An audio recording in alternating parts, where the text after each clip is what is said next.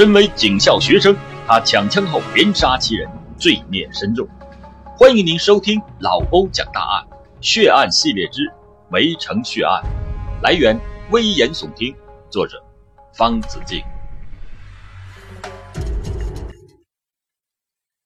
一九八八年七月十二日凌晨，梅城唐山沉寂在一片寂静中。唐山市警察学校的大门紧闭。显得庄严而肃穆。然而，就在两点半左右，一个黑影趁夜摸进了枪械存放处。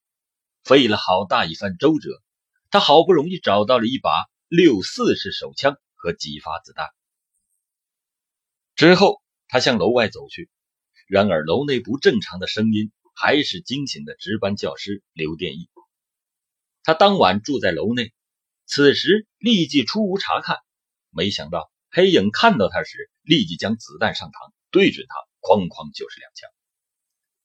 刘殿义简直不敢相信自己的眼睛，杀他的人居然是自己的学生，但他再也没有机会教训对方了。这时，枪声将学校传达室内的房广才惊醒了。他本是学校食堂的承包人，今天呢，恰巧打更的师傅有事他就临时承担了传达室的值班任务。他三步并作两步的来到楼内，却发现一个黑影正在从刘殿义的身上摘走了五四手枪。是你？你为什么杀自己老师？他不就批评你私自开摩托车了吗？不就是恨铁不成钢的说你几句吗？你至于下此毒手吗？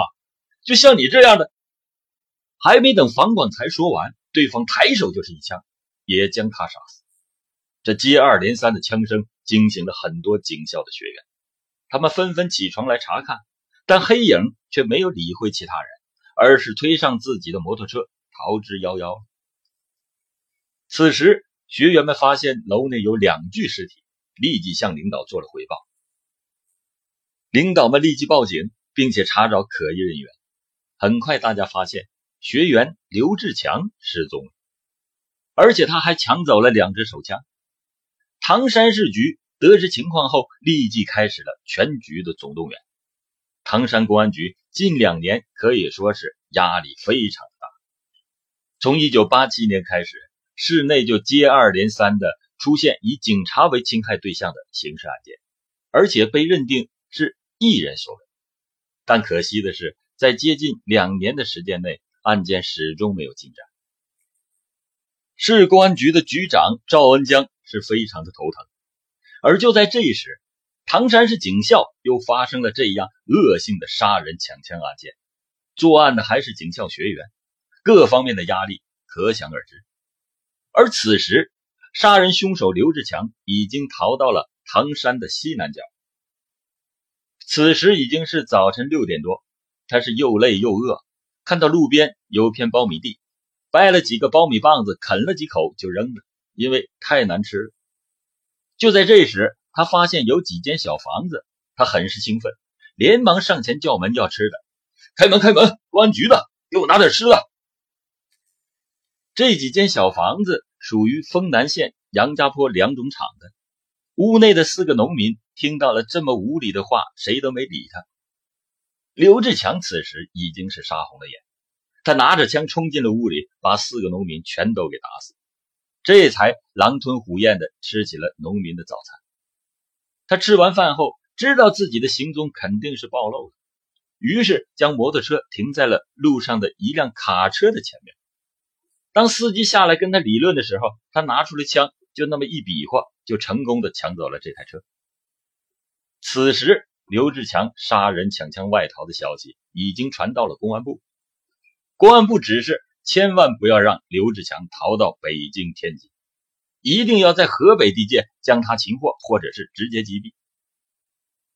一张张通缉令发向了各地，上面写着：刘志强，男，二十三岁，身高一米七二，瘦长脸，眉毛较重，单眼皮，头发不长，嘴唇较厚，携带着五四式和六四手枪各一支，子弹数十发。而此时，大量的武警战士。已经出现在主要的交通要道，开始排查过往车辆。排查目标就是双排座卡车，当然其他的汽车他们也没放过。然而战士们没有想到的是，刘志强早已经抛弃了卡车，偷了一辆自行车。他见到大桥上有盘查的战士，就在桥下等待着天黑。到了天黑下来以后，他看到有两辆汽车在同时接受盘查，战士们的注意力也相对集中的时候，他突然从一辆车旁穿了出来，高速的通过了桥。等到战士们发现后，鸣枪示警，但是由于不确定是不是刘志强，所以没有射击。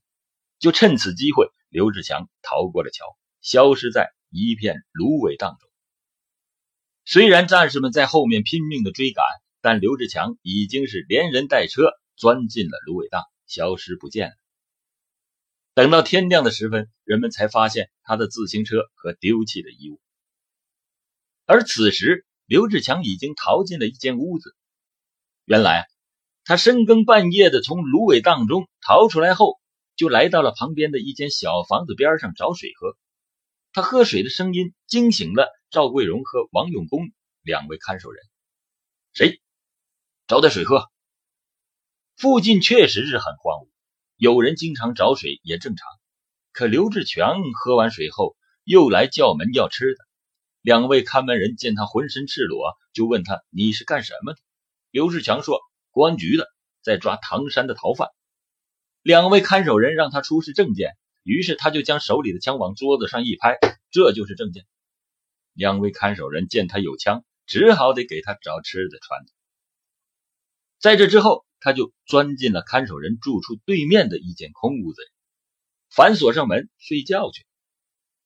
两位看守人看到这种情况，立即向分场管理者汇报。很快的，天津武警总队农场的战士就出动了。那么具体的情况是什么样的呢？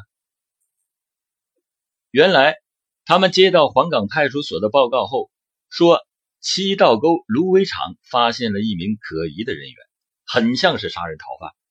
于是就在早晨七点，刘志强已经被团团的围住。然而他没有想到的是，围住他的几名武警连一支枪都没有带。